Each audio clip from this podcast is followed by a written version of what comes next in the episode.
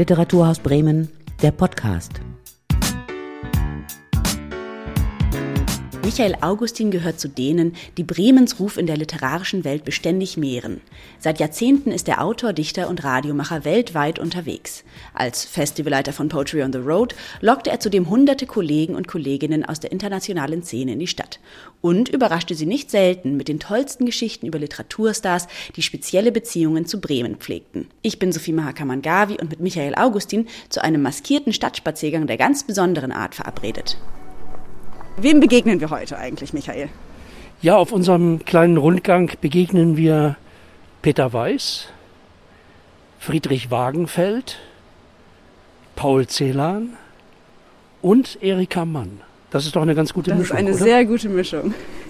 Ja. Was, wir stehen jetzt hier vor dem Rathaus. Was hast du uns denn hier zu erzählen? Genau, wir stehen vor dem Seiteneingang des neuen Rathauses, heißt das ja. Das ist der Zugang, den das Publikum ja normalerweise hat, wenn in der oberen Rathaushalle die Bremer Literaturpreisverleihungen stattfinden.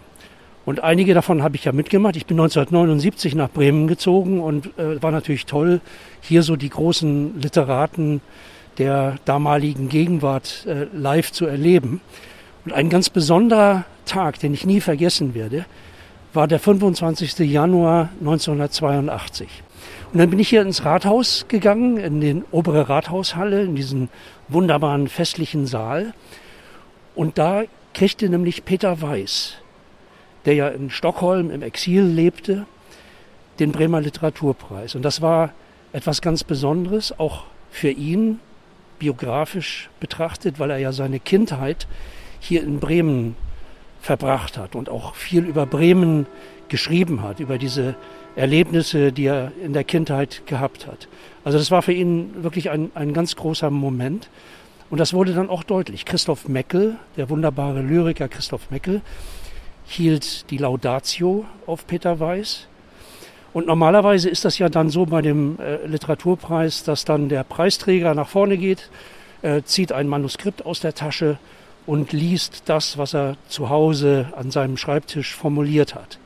Bei Peter Weiß war das ganz anders. Der ging ohne Notizen an das Mikrofon und erzählte davon, wie er in Bremen als Kind das Gehen, das Sprechen und das Schreiben erlernt hat. Also ganz spontan. Sehr gerührt war er, das merkte man ihm an. Und äh, was ich nie vergessen werde, war, dass er in dieser Rede auf den Roland Bezug nahm. Und zwar eigentlich nicht auf den Roland, sondern auf den Krüppel, also auf diese Figur zu Füßen des Rolands, oder das ist auch falsch gesagt, zu Füßen, sondern zu dieser Figur, auf der dieser mächtige Ritter stand. Er hat nämlich gesagt, dann in dem Falle, das hätte ihn als Kind schon ganz schwer beschäftigt. Diese geschundene Kreatur, die unter den schweren Stiefeln eines Ritters, der in voller Rüstung auf diesen geknechteten Wesen stand, äh, das, das zu erleben, das zu sehen, das hätte ihn schon als Kind beschäftigt und er hätte immer Mitleid empfunden mit dieser geschundenen Kreatur. Die Geschichte in Bremen über diesen Krüppel und den Roland, die geht ja ganz anders. Aber das war wirklich beeindruckend, wie er das dort erzählt hat. Und dann hat er zum Beispiel auch gesagt, also daran kann ich mich wirklich genau erinnern, ich kam hierher, hierher nach Bremen, noch ehe ich gehen konnte.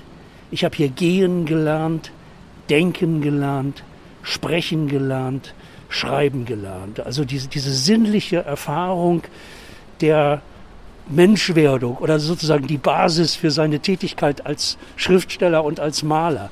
Und er sagt dann, hat dann auch gesagt, dass diese, diese Motive des Hafens, die Weser, die Häuser, die am Wasser liegen, das hat in seiner Malerei immer eine große Rolle gespielt. Und das war unglaublich rührend, das zu erleben, ähm, diese, diese wirklich bemerkenswerte, frei gehaltene Rede des großen Peter Weiß, der wenige Monate später dann gestorben ist äh, in Stockholm im Exil. Also hatte Bremen als Stadt auch wirklich eine große, einen großen Einfluss auf Peter Weiß als Künstler, als Autor. Und ich glaube, er hat auch mal gesagt, alles, was ich je geschaffen habe, hat den Ursprung in meiner Kindheit, die er ja dann ja. hier verbracht hat. Ja, genau. Das hat er hier sozusagen bestätigt. Und das ist ihm selber auch nochmal durch diese sinnliche Erfahrung des Hierseins, des Wiederhierseins, ist ihm das nochmal richtig klar geworden. Er ist ja nicht hier geboren in Bremen, aber er hat eben diese entscheidenden Jahre hier verbracht. Für mich ganz unvergesslich, aber besonders diese, diese Rede, diese freie Rede von Peter Weiß, die, die werde ich nie in meinem Leben vergessen. Die freie Rede von Peter Weiß. Unvergesslich. Aber jetzt geht's weiter. Also, wir stehen jetzt hier in der Obernstraße mit Blick auf den Dom. Die Sonne scheint. Und wir reden auch ein bisschen über den Dom, Michael, oder? Genau, wir äh, nutzen die Gelegenheit und versuchen einfach mal hier ein Interview zu machen, was ganz schwierig ist in der Obernstraße in Bremen, weil ständig Straßenbahnen hier durchfahren. Ja, wir reden in gewisser Weise über den Dom, denn es gibt eine Aufnahme aus dieser sehr wichtigen Bremer Straße von 1844 oder 1843, also das ist eine Lithografie. Und da sieht man die schönen alten Fassaden der Häuser und im Hintergrund sieht man den eintürmigen Dom. Damals gab es ja nur einen Turm und Turm und der war auch nicht spitz, wie wir das äh, heute kennen. Ähm, und in dieser Obernstraße, in der Nummer 48, äh, residierte der Verleger Wilhelm Kaiser. Und dieser Wilhelm Kaiser hat, gab zum Beispiel Zeitschriften heraus, äh, druckte Bilder, Stadtansichten, Stadtpläne und all sowas. Und unter anderem gab er heraus das Bremische Unterhaltungsblatt. Und da konnte man dann lesen, was in Bremen so passiert war im Laufe der letzten Tage. Äh, es gab ein paar Marktnachrichten darin. Es gab mal eine Kurzgeschichte. Es gab mal ein Gedicht. Äh, bisschen bieder alles, was ebenso der Bremer Bürger beim Frühstück wenn diese Zeitschrift morgens kam, am Sonnabendmorgen oder am Mittwochmorgen, was die so lesen wollten. So, und dieser Wilhelm Kaiser, der hat irgendwann mitgekriegt, dass ein junger Bremer namens Friedrich Wagenfeld, der damals eigentlich nicht bekannt war in der Stadt, dass der als Hauslehrer in Brinkum arbeitete. Und dieser Friedrich Wagenfeld, hatte etwas mit Literatur zu tun. Der hat nämlich eine Fälschung begangen. Der war in Göttingen äh, Student, hat Philologie studiert dort und er hat irgendwann behauptet, er hätte eine äh, alte Handschrift äh, entdeckt, äh, eine griechische Übersetzung einer phönizischen Handschrift und, und äh, Wagenfeld wurde gefeiert als der große Entdecker. Aber dann meldeten sich langsam Zweifel an. Friedrich Wagenfeld hatte eine große wissenschaftliche Fälschung begangen und war damit natürlich erledigt äh, in der Wissenschaft, lebte dann als Hauslehrer. Und Wilhelm Kaiser, der hat gesagt, der Mann hat Talent. Der kann schreiben. Das haben der wir kann gemerkt. vielleicht nicht Wissenschaft, Das aber er wissen kann wir. schreiben. Und ich brauche dringend einen neuen Redakteur für mein bremisches Unterhaltungsblatt. Ich frage den mal. Friedrich Wagenfeld hat gesagt, das mache ich und war dann der erste Redakteur dieses Blattes, ist täglich äh, offenbar zum Polizeiamt gelaufen hier in Bremen und hat sich Berichte mitgenommen, was so alles passiert war, Schlägereien, Unfälle, Verkehrsunfälle. Ja, hat er Meldungen geschrieben und das war ihm, glaube ich, ein bisschen langweilig. Und da ist er wirklich dazu übergegangen und hat wie ein Wilder diese Polizeimeldung ein bisschen, äh, behaupte ich mal, aufgehübscht. Aufgemöbelt hat er Ja, sie. ja im, im Sinne äh, des Verlegers, dem wird das sicher auch gefallen haben. Und, und diese, diese wunderbaren kleinen Anekdoten aus den bremischen Unterhaltungsblatt zwischen 1844 und 46, da ist er nämlich schon gestorben, sehr jung, als äh, 36-Jähriger an der Lungenschwindsucht. Diese drei Jahre, die habe ich mir genau angeguckt im Staatsarchiv und in der UB und habe die schönsten Polizeimeldungen dieser Zeit äh, herausgesucht. Und diese Meldung ist aus dem Jahre 1845. Straßenunfug.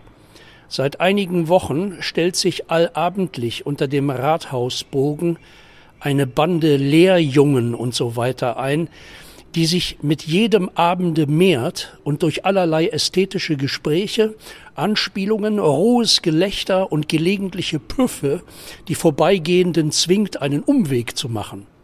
Die Behörde wird im Interesse des ganzen Publikums dringend ersucht, doch einmal ihre Vigilanz nach dieser Seite hinzuwenden, widrigenfalls der Haufe, der am Donnerstagabend aus etwa 150 Köpfen bestehen mochte, so anschwellen dürfte, dass er nur durch Anwendung strengerer Mittel zu sprengen wäre. Ich vermute, diese Meldung stammt, das ist angeblich eine, eine äh, Leserzuschrift, aber ich glaube, das stammt von Wagenfeld höchstpersönlich. Ähm, ja, aber andererseits auch 150 Jugendliche, die sich da äh, zusammenrotten. Äh, ja. Ganz schön bedrohlich ja. für den Bürger, ja. der hier in sein schönes Haus in der Obernstraße flanieren wollte. Ja. Äh, Wagenfeld hat sich aber auch sehr eingesetzt für Jugendliche andererseits. Das fällt immer wieder auf, so in Schulfragen und sowas. Hier ist eine Meldung. Körperliche Züchtigung in, in den Schulen. Dagegen hat er wirklich angekämpft. Neulich fand ein kleines Gefecht in einer Schule statt. Der Schüler, ein Spanier, hat seine deutsche Arbeit nicht nach Wunsch gemacht und widerspricht den Vorwürfen des Lehrers. Dieser verabreicht dem kleinen Rebellen eine Ohrfeige, die aber aufs prompteste erwidert wird. Ebenso schnell fliegt das Buch zurück, das dem Schüler an den Kopf geworfen ist. Dies war das Vorspiel, nach welchem sich ein förmlicher Faustkampf entspann, welcher eben nicht zum Nachteil des Schülers endigte. Wieder ein Beispiel, wohin die körperlichen Züchtigungen in den Schulen führen. Friedrich Wagenfeld. Wilhelm Wagenfeld war der Designer. Gehen wir zu Paul Celan? Ja, das machen wir wohl. Kommen wir nochmal auf den Bremer Literaturpreis zurück. Der sorgte ja schon immer für einiges Aufsehen. Hier und da auch für Skandale. Vorhin ging es um Peter Weiß, jetzt geht es um einen anderen Fall. Und das war nicht ohne. Ja, wir sind jetzt hier in der Böttcherstraße. Am 7. Februar 1957 kam es hier zu einem Desaster, kann man so sagen, zu einem literaturgeschichtlichen Desaster. Äh, das klingt jetzt ein bisschen lächerlich, war aber in der Situation unglaublich peinlich im wahrsten Sinne des Wortes, also peinvoll. Am 7. Februar 1957 las nämlich der in Paris lebende Paul Celan im Goldenen Saal der Böttcherstraße äh, aus seinen Gedichten. Man muss wissen, dass Celan, dessen Familie ja von den Nazis vernichtet worden ist und der aus Tschernowitz in der heutigen Ukraine äh, stammte, dass der sehr große Bedenken hatte, in Deutschland, in diesem Land zu lesen, seine Gedichte in deutscher Sprache. Ingeborg Bachmann, mit der er ein Liebesverhältnis hatte, die hat sich, glaube ich, dafür eingesetzt, dass er hier in Bremen lesen soll und hat dann auch ihren Freund Oswald Döpke, den Hörspielchef bei Radio Bremen, darüber informiert, dass Celan hier lesen wird und der ist dann hierher gekommen, um vielleicht mit Celan anschließend noch was essen oder trinken zu gehen. Nun war es so, es gibt Döpkes Bericht, den er später geschrieben hat über diese Lesung. Die Lesung verlief, äh, wie eine Lesung verlaufen kann, sehr gut. Aber im Anschluss gab es dann aus dem Publikum einige Fragen an Celan. Man muss wissen, dass Celan damals sich ausgesetzt war einigen Plagiatsvorwürfen von Seiten Claire Golds. Das war die Witwe von Ivan Goll, dem Schriftsteller. Und äh, Claire Goll hat behauptet, dass Paul Celan bei ihrem toten Mann abgeschrieben hat. Für Celan eine, eine furchtbare, ein furchtbarer Vorwurf, der sich auch nicht erhärten lässt, übrigens. Und aus dem Publikum kam dann plötzlich äh, ein Student, der sagte, ja, Herr Celan, was haben Sie denn äh, für Einflüsse in Ihrer Lyrik? Wie steht es zum Beispiel um die Einflüsse von äh, Ivan Goll auf Ihr Werk?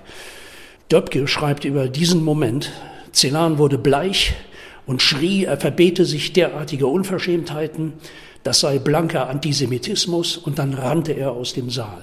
Döpke ist dann hinterhergewetzt auf die Böttcherstraße raus und äh, Celan war aufgebracht, er weinte sogar, also es liefen ihm die, die Tränen übers Gesicht, so empört war er.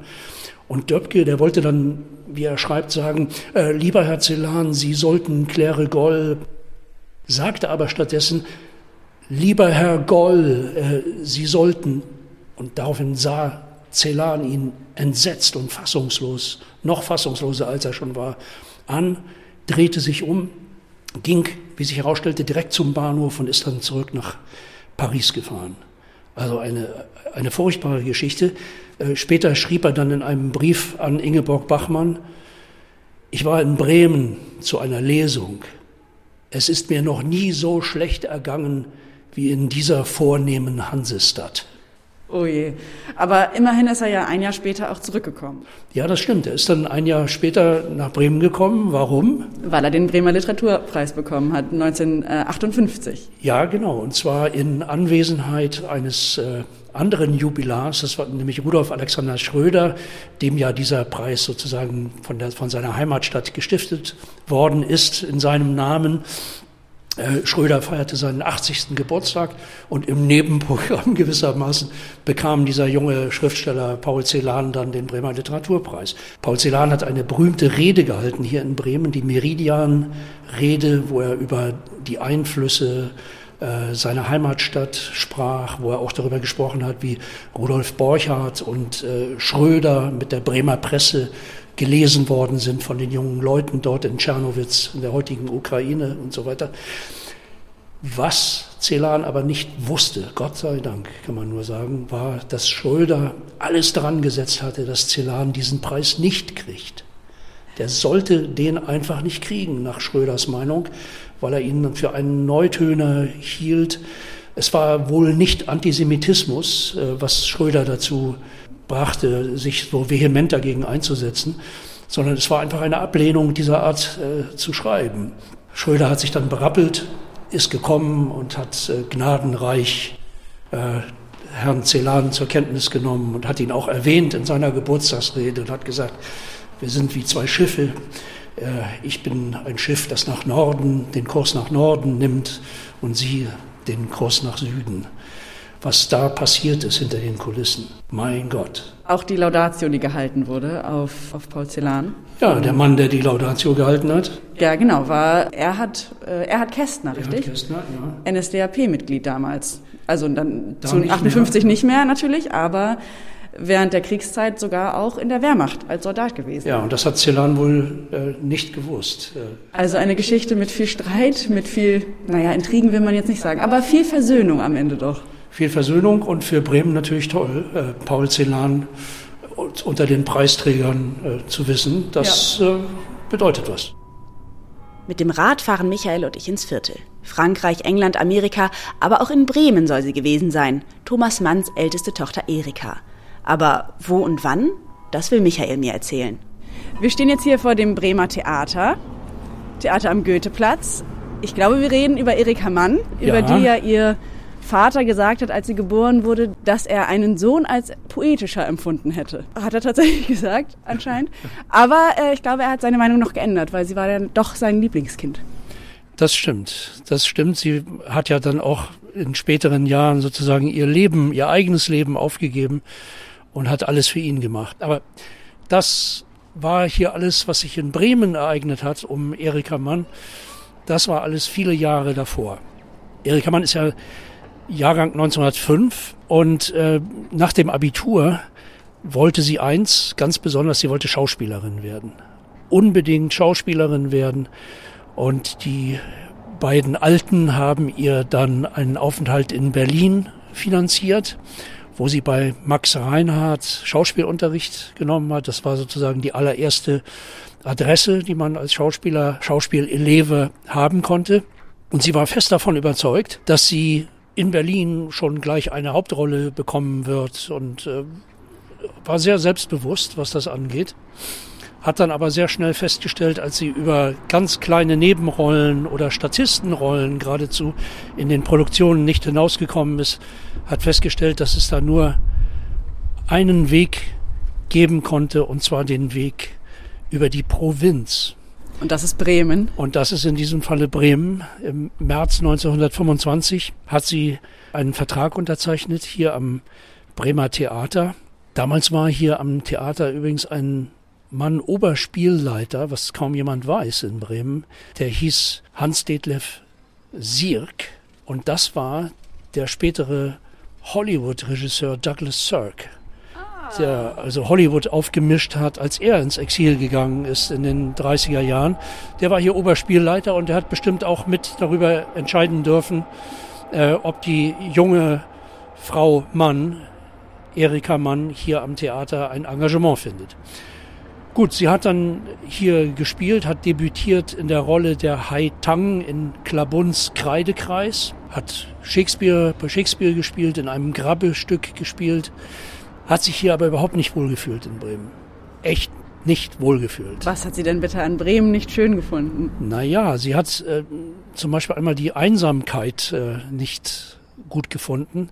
Sie hat flammende Briefe geschrieben an ihre Freundin Pamela, Pamela Wedekind, die Tochter von Frank Wedekind, in die sie sehr verliebt war. Ihr Bruder war mit Pamela verlobt. Klaus? Klaus hat sich später mit Pamela verlobt. Erika hat flammende Briefe der Einsamkeit geschrieben und hat ihr, ihr Leid geklagt. Zum Beispiel, aber du weißt es nicht, wie ich direkt unglücklich bin. Ich glaube doch im Grunde selbst nicht, dass ich simpel unbegabter bin wie alle schlechten Schmieren-Schauspieler Bremens. So unbegabt bin ich doch sicher nicht. Aber ich eigne mich einfach nicht zum Theaterspielen. Also sie hat hier schon Zweifel erlebt an ihrer eigenen Rolle. Im August gab es dann die Aufführung, glaube ich, die Premiere von äh, Klabuns Kreidekreis, was ich eben schon sagte. Und im Oktober bereits hat sie ein Engagement gehabt in Hamburg. Da hat sie auf der Bühne gestanden mit Pamela Wedekind, mit ihrem Bruder Klaus und mit Gustav Gründgens. Den sie später heiratete. Den sie später heiratete, der aber wiederum ein Verhältnis zu ihrem Bruder Klaus hatte. Ach hey. Und die vier haben zusammen auf der Bühne gestanden. Also ein, ein wirklich ein, äh, intensive Energie. Und das Stück, das die dann in Hamburg aufgeführt haben, das hieß Anja und Esther in den Kammerspielen. Das hat Klaus Mann geschrieben, dieses Stück. Und das handelte auch von stürmischen Beziehungskonflikten. Und da waren natürlich die Schauspieler, der junge Gründgens, Klaus Mann, Erika Mann und Pamela Wedekind, genau die richtigen, die das gespielt haben. Auf jeden Fall äh, ist dann später von Bremen kaum noch die Rede. Aber es gibt in, der, in einer Briefedition Thomas Manns gibt es einen Brief, den er am 16. August, also zu der Zeit, als sie gerade die Proben machte zu Klabuns Kreidekreis, gibt es einen Brief an Erika Mann, zu dem mir leider das Gegenstück fehlt. Ich weiß nicht, was Erika eben vorher geschrieben hat, aber wahrscheinlich ungefähr dasselbe, was sie an Pamela Wedekind geschrieben hat, dass sie es furchtbar findet in Bremen. Und jetzt kommt etwas, da müssen alle geborenen Bremer und Bremerinnen müssen sich müssen jetzt ganz tapfer sein. Okay, ich mache äh, mich gefasst. Ich kenne diesen Brief, diesen Wortlaut auch erst seit ein paar Tagen und er hat mich doch ziemlich schockiert. Schockiert obwohl ich bin ja wie Thomas Mann Lübecker. Das heißt also, er hat mich nicht tangiert. Er hat mich nur ein bisschen schockiert. Aber Wahlbremer bist du trotzdem, Michael. Ja, das stimmt, das stimmt. Thomas Mann schreibt an seine leidende Tochter nach Bremen, es bedrückt mich, dass du dir in Bremen noch so wenig behagst. Aber ich hoffe immer, du wirst dich, soweit es möglich und nötig, noch einleben und Wurzeln schlagen, vorausgesetzt, dass erste Erfolge in deinem hohen Beruf dir lachen und du das Gefühl hast, vorwärts zu kommen. Natürlich ist Bremen ein Loch, aber als Lehr- und Durchgangsaufenthalt ist es am Ende auszuhalten. Natürlich ist. Bremen ein Loch, schreibt Thomas Mann. Ist es nicht unglaublich? Ja, aber als Lehrstation auszuhalten, ja, sie hat es nicht lange ausgehalten Nein. in dieser Lehrstation. Sie ging nach München. Hat dann, ja, und hat dann aber auch schnell ihre Schauspielkarriere beendet. Also hat nicht mehr auf der Bühne als Schauspielerin gestanden, sondern hat dann ihre eigenen Sachen gemacht. Später als äh, Satirikerin äh, mit der Pfeffermühle. Äh, in der Schweiz zum Beispiel ist sie oft aufgetreten, in, in Zürich und hat dann ja auch ihre eigenen Bücher geschrieben. Mit ihrem Bruder war sie in den USA, äh, hat dieses tolle Geschwisterbuch mit ihm verfasst und hat dann ihre ganz eigene Karriere gemacht. Aber Bremen, dieses Loch, war eben ihre Durchgangsstation. Aber das ist ja eigentlich ganz schön. Heute sind wir Paul Celan begegnet, wir sind Peter Weiß begegnet, Friedrich Wagenfeld und Erika Mann. Und Bremen schon auch Zwischenstationen für viele der Personen. Gut, Paul Celan war hier eher zu Besuch, aber Erika Mann tatsächlich hier engagiert. Ja, das stimmt. Und dann eben auch diese Zusammenarbeit mit Douglas äh, Sirk, mit dem späteren Hollywood-Regisseur. Das sind natürlich Geschichtslinien, die äh, dadurch auch eine ganz besondere Wichtigkeit kriegen in der, in der Rückschau. Oder die Tatsache, dass Bremen sozusagen mit Vorreiter war in der Anerkennung des Werkes von Paul Celan. Das ist wirklich nicht, darf man nicht vergessen dabei. Nicht? Für, für ihn selbst als jungen Schriftsteller war das natürlich eine, äh, eine, eine wichtige äh, Geschichte, die er da erlebt hat. Und was den Menschen, über die wir heute geredet haben, ja auch ein bisschen gemein ist, ist, dass sie eigensinnig waren, oder? Inwiefern ist Bremen denn wohl ein Nährboden für kritisch denkende, eigensinnige Künstlerinnen und Künstler, ja, Autorinnen und Autoren gewesen?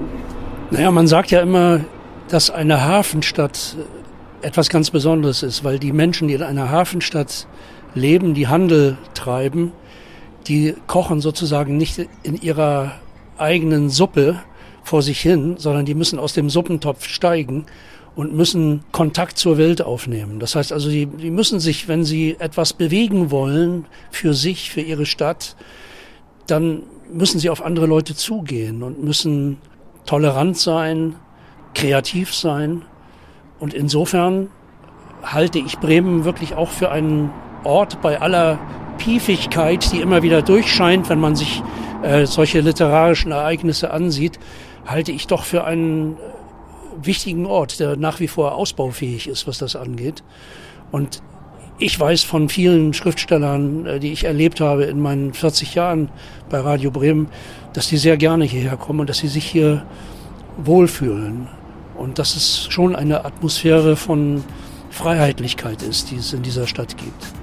Man merkt, dass die Leute hier über den Tellerrand hinausblicken können. Danke, Michael. Gerne, Pläsier. Das war Literaturhaus Bremen, der Podcast.